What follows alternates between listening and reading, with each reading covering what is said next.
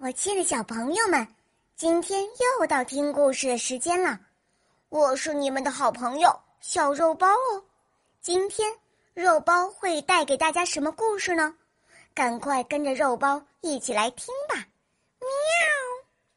喵。惊弓之鸟。战国时，魏国有一个叫更雷的射箭能手。有一天。更雷与魏王在金台之下，看见有一只鸟从头顶上飞过。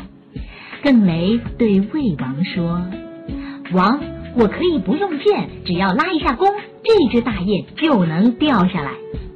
箭能达到这样的功夫？”魏王问。更雷说道：“可以。”说话间，有雁从东方飞来。当雁飞近时，只见更雷举起弓，不用箭，拉了一下弦，随着“咚”的一声响，正飞着的大雁就从半空中掉了下来。魏王看到后大吃一惊，连声说：“真有这样的事情！”便问更雷：“不用箭，怎么将空中飞着的雁射下来的？”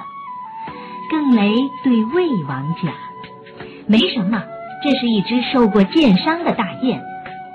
你怎么知道这只大雁受过箭伤呢？”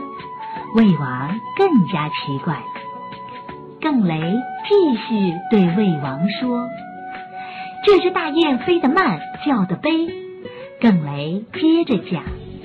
叫的悲，是因为它离开同伴也很久了，伤口在作痛，还没有好。它心里又害怕。当听到弓弦声响后，害怕再次被箭射中，于是就拼命往高处飞。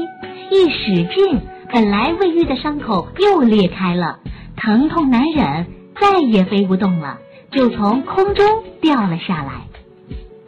成语“惊弓之鸟”。是指被弓箭吓怕了的鸟，用来比喻受过惊吓、遇到一点动静就惶恐不安的人。